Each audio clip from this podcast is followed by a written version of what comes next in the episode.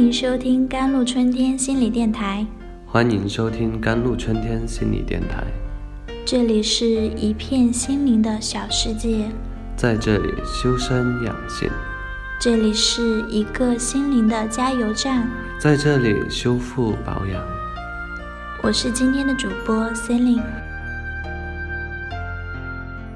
压力与健康有着密切的关系，二者是相互对立统一的。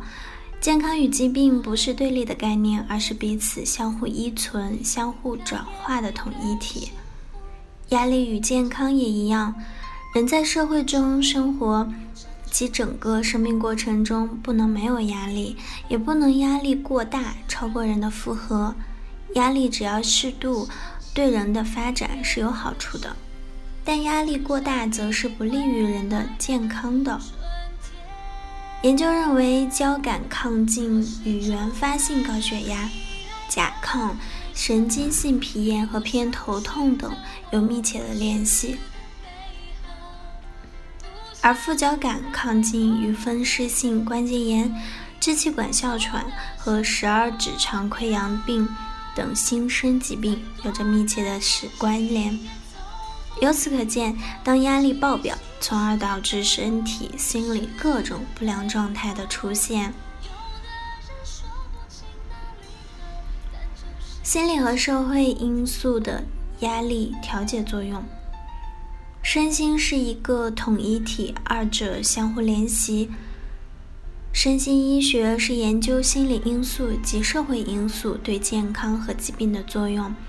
以及它们之间相互联系的科学。社会心理因素是社会环境中普遍存在的，能导致人的心理应激，从而影响健康的各种社会因素。社会因素是影响心理活动及行为的基本因素，尤其是社会关系、社会文化、社会工作及生活环境等等。社会因素作为应激源，引起人的心理活动变化及行为的变化。社会心理因素对健康的影响，主要是通过人们日常生活中经常遇到的生活事件对人体产生应激。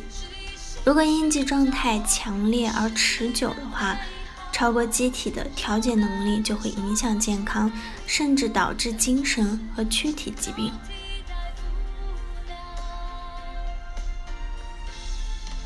下面再谈谈压力感受、应对的方式和健康影响。应激心理学家拉扎卢斯说：“压力是对个体无力应对和知觉的心理和生理威胁时的反应。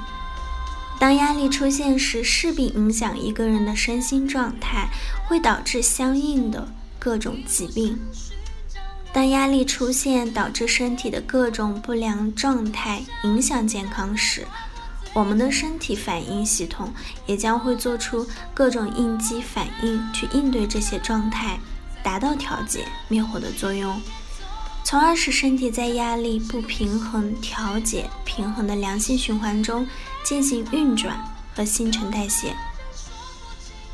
那么，如何进一步增强压力的自我管理能力呢？亚历山德认为，身心疾病的特殊冲突理论，即某些心理冲突与特定的类型新生疾病有关；而霍尼则认为，神经症不仅可以由个人经验造成，同时也可以由人们生活在其中的特殊文化环境造成。首先要树立整体健康观。压力、疾病与健康从来都不是对立的，是相互影响的，需要统一来看。因此，树立整体的健康观非常重要。其次，认识健康和疾病的新生交互作用基础。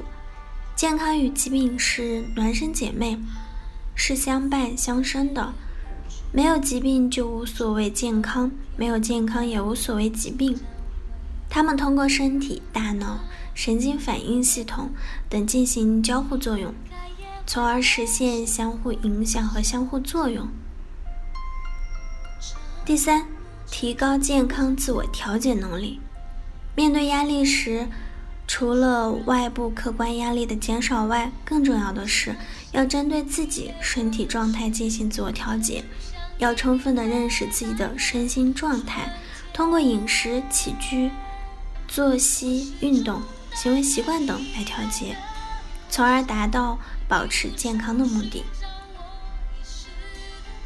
好了，以上就是今天的节目内容了。咨询请加微信 jlcd 幺零零幺，或者关注微信公众号“甘露春天微课堂”，收听更多内容。